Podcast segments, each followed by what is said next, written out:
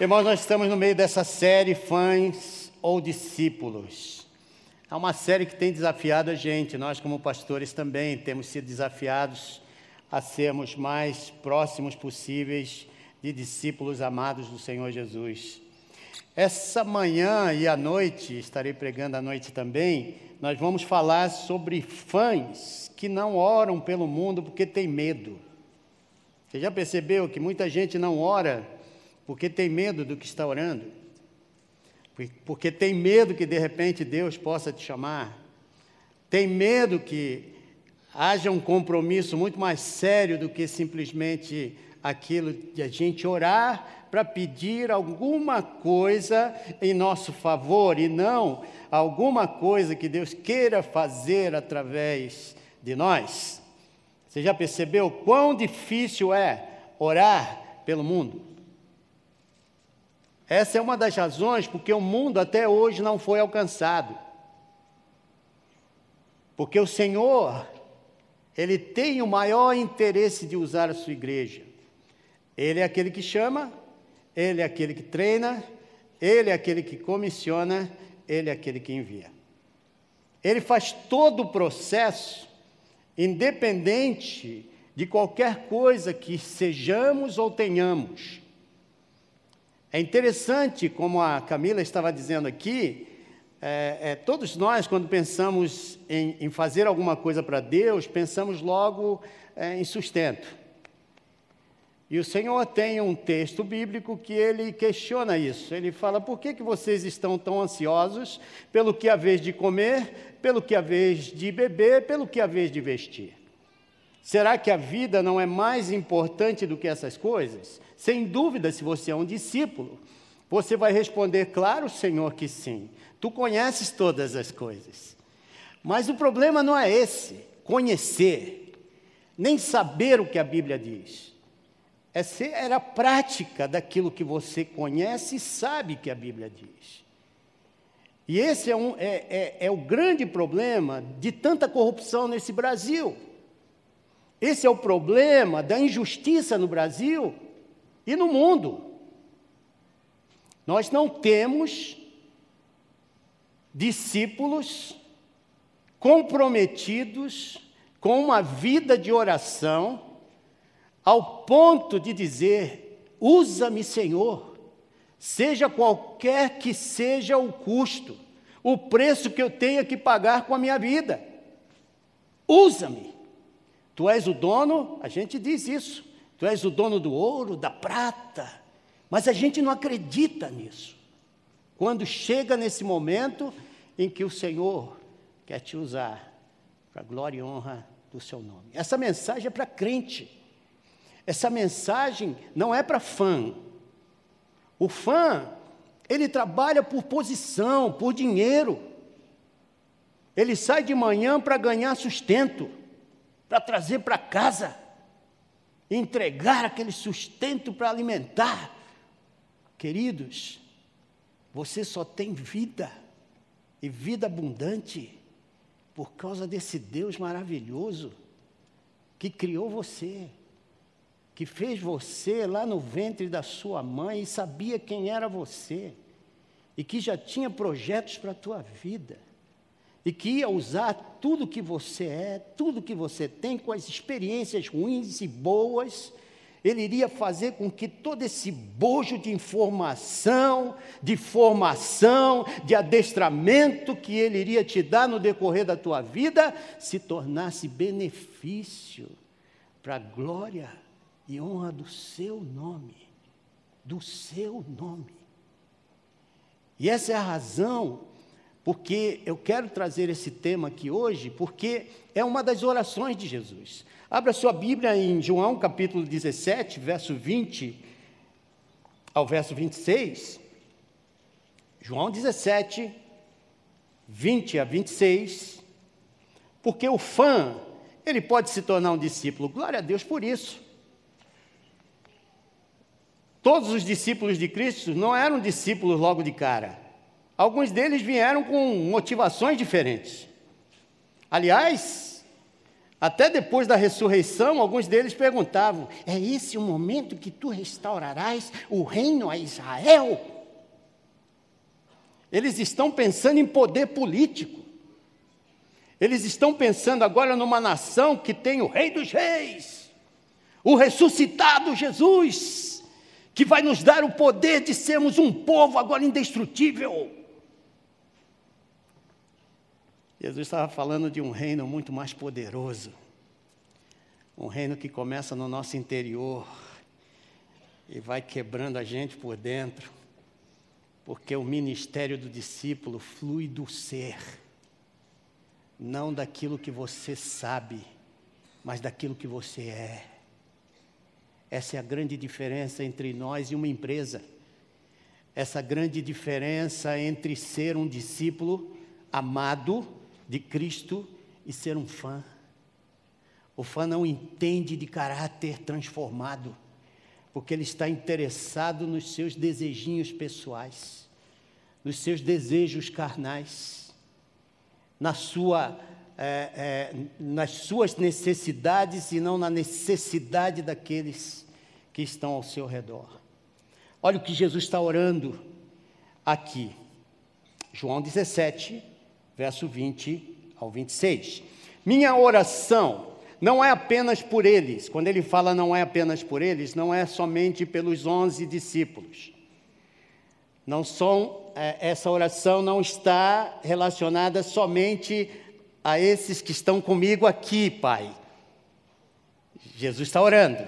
Rogo também por aqueles que crerão em mim, por meio da mensagem deles para que todos sejam um.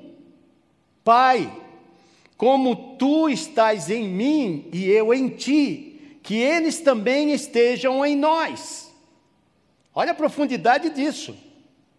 Para que o mundo creia que tu me enviaste. Dê-lhes a glória que me deste, para que eles sejam um, assim como nós somos um, eu neles e tu em mim que eles sejam levados à plena unidade, para que o mundo saiba que tu me enviaste e o amaste, como igualmente me amaste. Pai, quero que os que me destes estejam comigo onde eu estou e vejam a minha glória, a glória que me destes, porque me amaste quando? Antes da fundação do mundo. Pai, justo, embora o mundo não te conheça, eu te conheço, e estes sabem que me enviaste. Eu os fiz conhecer o teu nome e continuarei a fazê-lo, a fim de que o amor que tens por mim esteja neles e eu neles esteja. Que bonito texto, irmãos. Se há uma coisa que você pode se regozijar essa manhã é que o Senhor lá no passado orou por você nesse presente. E continua orando por aqueles que virão no futuro. Ele está pensando em discípulos. Ele aqui não está pensando em nada de fã. Por isso que eu falei que essa mensagem não é uma mensagem para qualquer um, é para você que veio aqui, que está cheio do Espírito Santo na tua vida, foi lavado pelo sangue do Cordeiro de Cristo Jesus você é o portador dessa mensagem. E o Senhor está orando por você, como discípulo. Ele não está orando só por aqueles que estavam com ele naquele momento, mas por você e pela mensagem que você está dando numa sociedade através da tua vida. E a gente está Está cheio de coisas interessantes acontecendo na gente, como eu disse para você. Você já ouviu aquelas pessoas que ficam se questionando? Eles falam assim: por que, que eu vou orar por, por gente que nem conheço, se tenho tantas necessidades aqui? Você já ouviu alguém falando isso? Tem uns que falam assim: por que, que eu vou para outros lugares do mundo se aqui tem tanta necessidade? Você já, já escutou isso? Eu já escutei até de pastores, de colegas, de ministério, de líderes de igrejas. Parece que esse Cristo que nós estamos vendo aqui orando, não orou por eles. Lá, daquele lugar, lá de Jerusalém, antes de ir para a morte na cruz, Jesus está orando com os seus discípulos. Agora aqui, ele está dizendo: estou orando por aqueles que virão, que estarão lá sentados na igreja batista do Morumbi, lavados pelo meu sangue, que vão expressar o meu amor através das suas vidas a tantos quantos passarem por eles. É triste se ouvir isso de pessoas que são inteligentes. Porque nós estamos falando aqui, irmãos, e é, é bom a gente reenfatizar essas coisas. Nós estamos falando aqui de um Jesus que estava com o Pai, por isso ele diz: Eu e o Pai somos um. Porque eu estava com o Pai antes do mundo ser criado. Porque eu sei o desejo do meu Pai porque estou disposto a cumprir o desejo do meu Pai de ir naquela cruz morrer por um povo que ainda não é dele. E quando eu ressuscitar, eu terei esse povo que está sendo treinado, que está caminhando comigo, que conhece os meus sonhos, que conhecem a Ti, ó Pai, o Teu desejo, ó Pai, a Tua palavra, ó Pai. Eles vão fazer a Tua obra e vão dar glória para o teu nome através das suas vidas. Você vê, irmãos, aqui não, não tem nada a ver com geografia, de você sair daqui para lá ou de lá para cá. Isso aqui tem a ver com o amor que você tem a Deus, com o amor que Deus tem colocado em você pela sua glória, expressa através do Espírito Santo habitando em vós. E conforme isso vai operando no teu caráter e mudando você, você vai sendo mais parecido com Cristo, tendo a sensibilidade de Cristo, tocando as pessoas como Cristo tocaria, olhando para as pessoas de maneira diferente. Eu e você somos um montante de informações recebidas desde o nascimento até agora. Eu também, quando vim a Jesus Cristo, eu sou fruto de oração.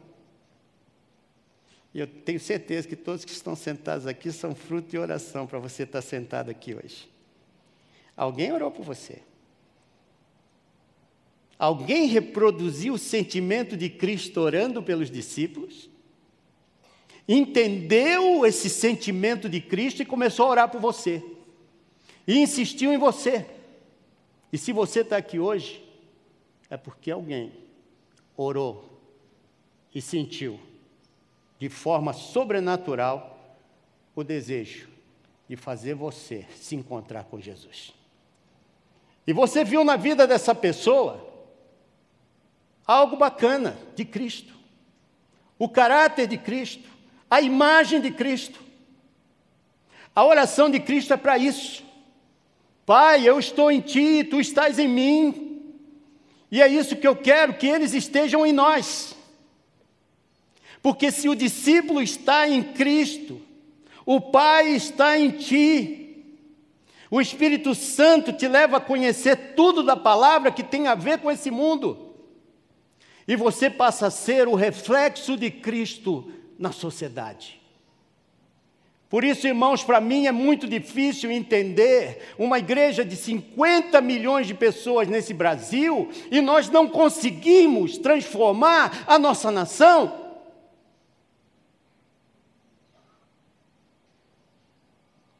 E quando eu falo transformar nossa nação, não me entenda mal, não é para a nação ter os valores cristãos, mas é que quando você é cristão, não tem outro valor senão você se tornar um discípulo poderoso da graça do Senhor numa sociedade como essa.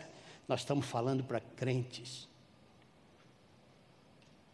Eu não quero nem saber das pessoas que não têm Cristo, logicamente eu quero saber e falar de Cristo para elas e demonstrar com a minha vida mas eles não são obrigados a entender aquilo que só eu e você podemos entender por causa do Espírito que habita em nós. Amém, irmãos? Isso é muito importante para a gente. Eu sou um montante de informação que eu ganhei do meu pai e da minha mãe. Ah, como eu me lembro do meu pai e minha mãe. Minha mãe mal sabia ler e escrever. Mas ela me pegava, pegava minha irmã, levava para a igreja todo domingo. Ela falava, contava histórias para mim que não sei de onde ela aprendia, mas eu acho que ela, pessoas que mal sabem ler e escrever, elas prestam atenção danada. Elas ficam prestando atenção e minha mãe prestava uma atenção muito grande no que os pastores dela diziam. E era muito interessante, porque ela chegava em casa, me perguntava o que, que eu tinha aprendido. Eu me lembro uma vez que eu cheguei em casa chorando, com oito anos de idade, falei para o meu pai: Pai, o senhor precisa de Jesus. Aí meu pai, o que, que é isso? Alguém te levou para a igreja? E ele começou a brigar com a minha mãe. Eu falei: Não, o senhor não pode brigar com ela. O senhor está perdido, sem Jesus. E orei e, e, chorava, chorava com meu pai ali, até que ele chegou: Tá bom, filho, eu vou contigo na igreja domingo não precisa chorar mais. Foi a última vez que eu vi aquele homem sem Jesus no coração. Ele foi para a igreja e no domingo ele aceitou a Cristo e se tornou um grande líder naquela igreja. Irmãos, esse é o Espírito de Deus que está habitando no seu povo, não importa a idade.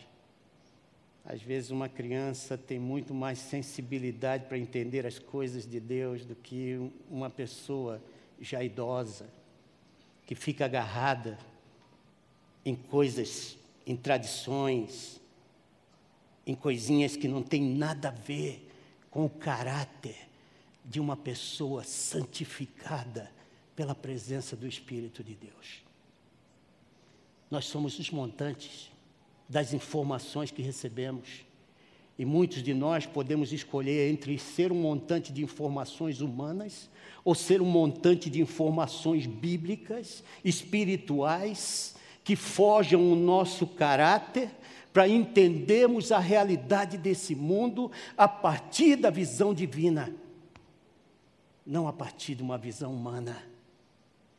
E quando nós estamos dispostos a isso, nos tornamos discípulos amados de Deus. Por isso que fã não ora pelo mundo porque se ele quiser orar pelo mundo, Deus vai chamá-lo para ser um instrumento dentro do seu trabalho. Ele vai ser um instrumento dentro da sua escola. Ele vai ser um instrumento dentro da sua empresa. Ele vai começar a olhar as pessoas de uma maneira diferente, com amor de Deus. Olha o que o Senhor está dizendo no texto.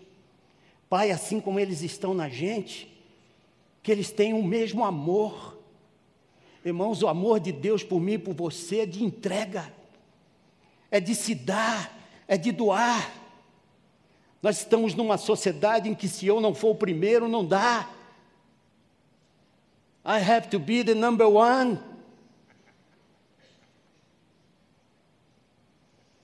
Nós precisamos começar a entender o que significa o amor de Deus em nós. Quando Jesus está orando, eu rogo por eles, Senhor. Pai, eu rogo por eles e não somente por eles, mas por aqueles que crerão, que eles tenham a mesma glória, a glória que tu me deste, diz o texto. Irmãos, a glória de Deus é a presença dele em nós. Jesus e o Pai eram um, porque um era o outro. Por isso que Jesus aguenta até o final, independente da circunstância. Quando você vem a Jesus Cristo, você não tem tudo.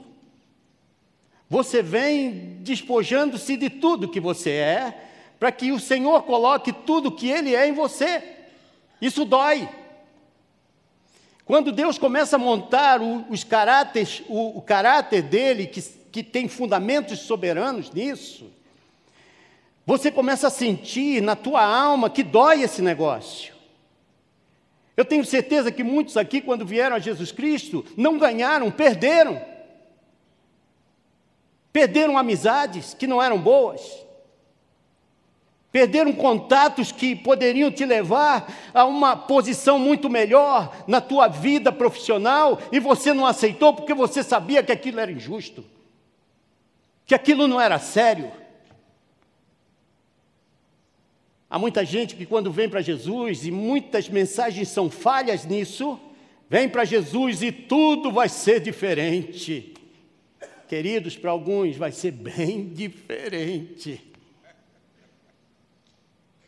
Você vai perceber que ter o caráter de Cristo é ir para a cruz,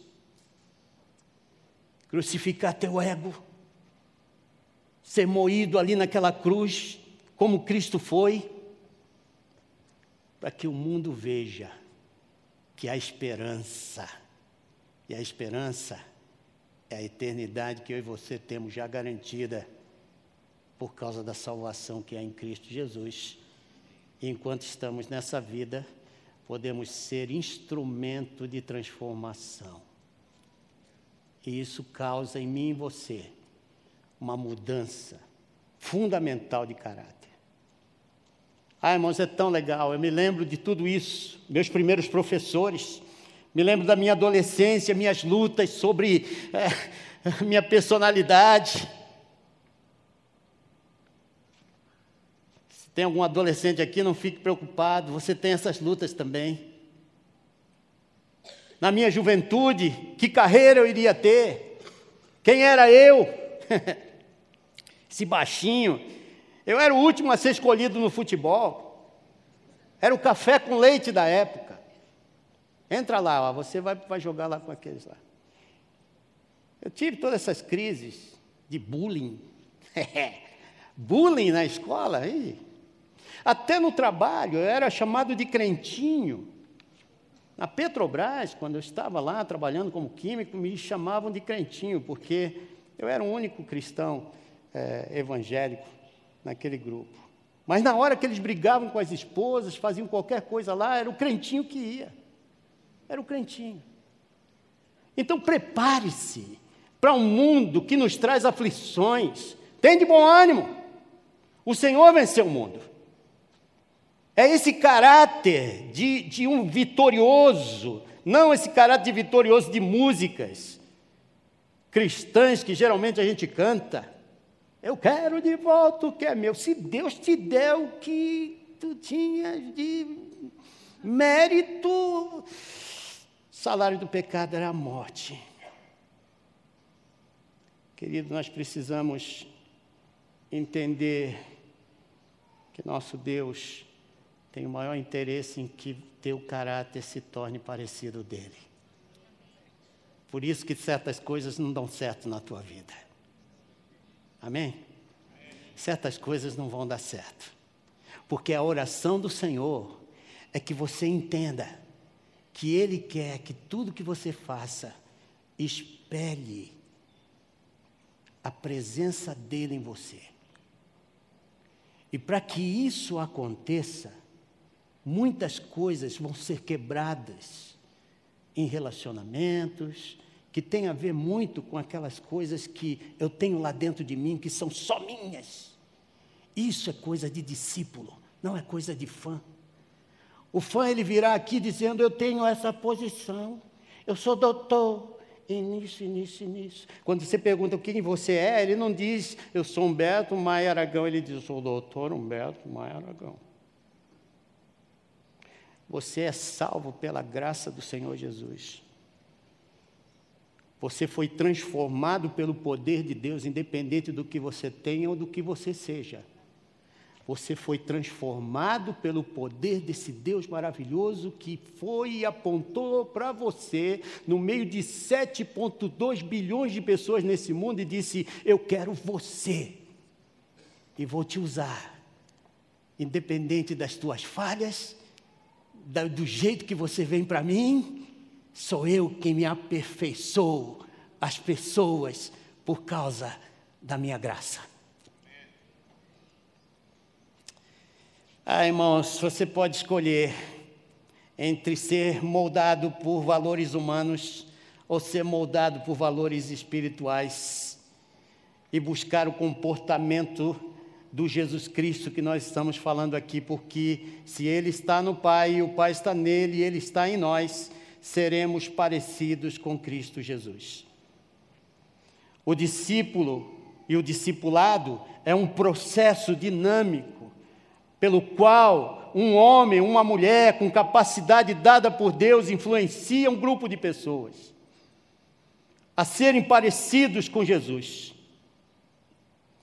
E aí isso significa que o ministério não flui daquilo que você aprendeu, mas flui de dentro de você.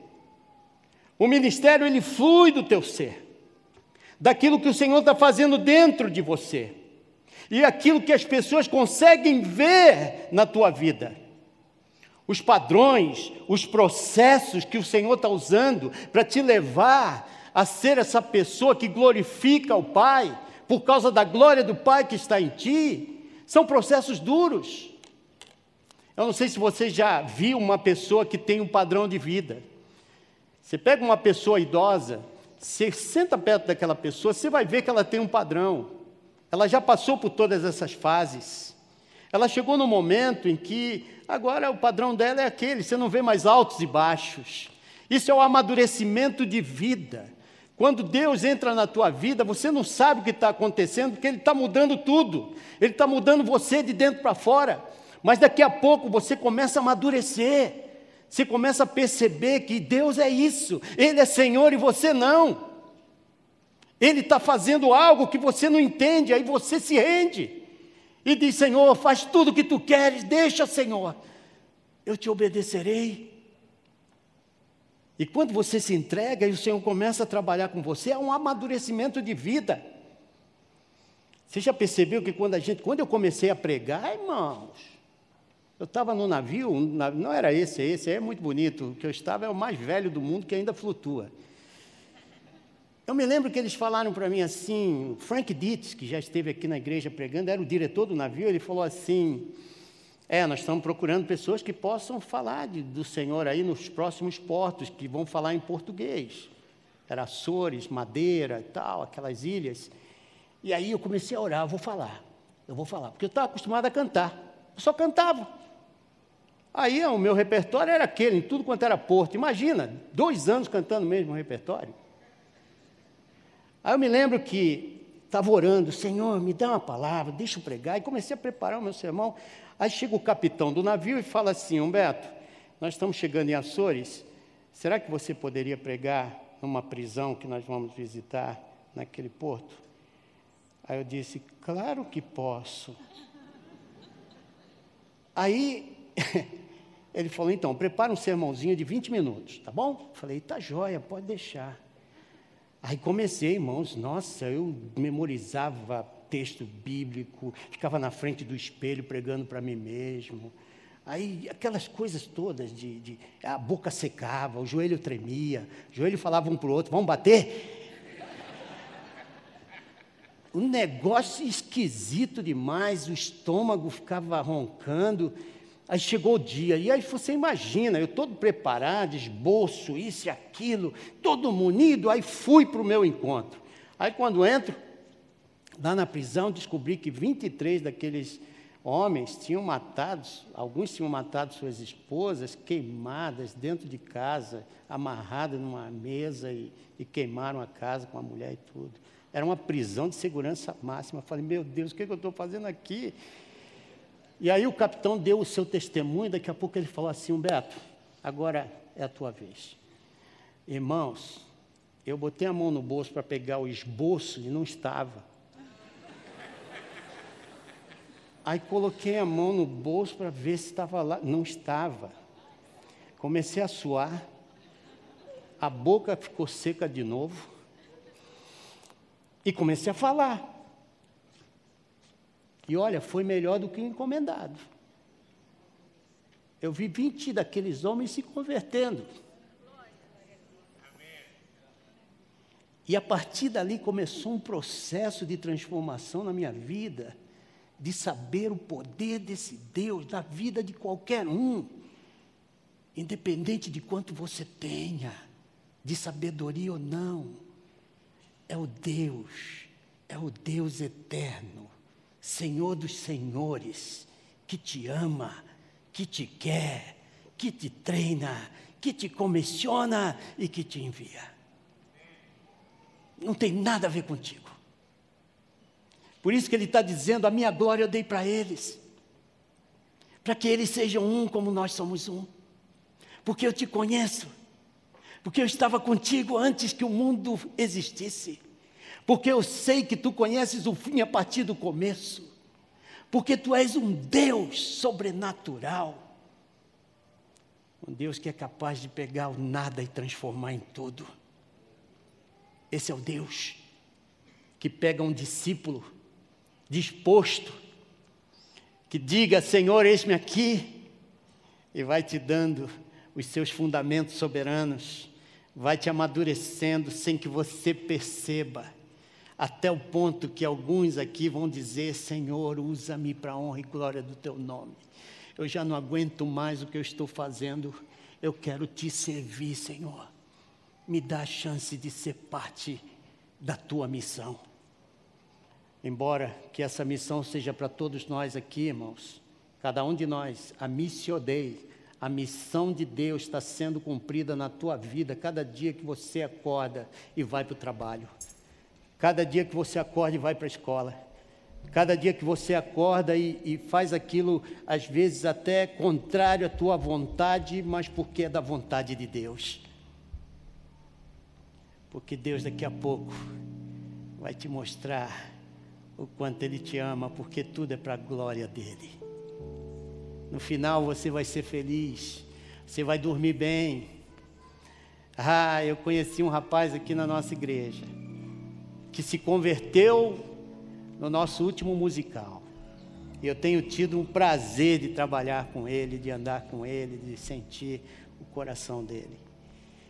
E ele consegue olhar e ver na linha do tempo dele como ele era no passado e como desde aquele musical Deus está fazendo mudanças na vida dele. Como esse Deus que trabalha no caráter, que vai mudando a gente, que vai fazendo você entender as pessoas, independente delas te entenderem, porque você é um homem e uma mulher de oração. Porque você, como Jesus, está orando, Senhor, que a tua palavra seja a base da minha vida, para que aqueles que crerão em ti possam ver a tua glória através da minha vida. Que Deus te use. Que Deus faça de você um instrumento em suas mãos. Irmãos, Deus não te trouxe até aqui para te deixar abandonado. Deus não te levantou do lugar onde você estava para deixar você sentado simplesmente escutando os outros. Não, Ele quer te levar a ter experiências com Ele tão profundas que faça com que a tua vida tenha sentido. E que quando você chegue aqui, essas músicas não sejam simplesmente mais uma letra, mas seja o reflexo daquilo que Deus está fazendo em você. Nós vamos cantar, expressando agora exatamente isso. A palavra de Deus ela é muito forte. Jesus está orando para que a gente seja um, para que o mundo veja que Deus enviou a Jesus para a salvação do mundo. Essa unidade é muito importante. Essa unidade de eu sentir o que você sente, de você sentir o que eu sinto. Essa unidade da gente não estar tá dividido aqui em nada temos a mesma mente, o mesmo espírito, a mesma palavra, só há uma palavra, a de Deus. E quando ela é pregada, quando ela é sentida no coração, porque o Espírito Santo de Deus faz isso, a transformação, e é uma transformação que nos une, nos une a uma meta, a uma causa. Ai, irmãos, quantas causas foram apresentadas aqui hoje. Eu tenho certeza que a nossa unidade como corpo de Cristo na IB Morumbi vai trazer uma igreja que vai atuar nessa sociedade, não porque nós queremos todo mundo convertido, mas porque nós somos um povo de Deus. E povo de Deus não tem opção se não fazer o bem, se não ir buscar aqueles que são do Senhor, eleitos por Cristo Jesus, em todos os cantos aonde eles estiverem, ainda que não saibamos aonde estão. Preguemos até que o Senhor venha.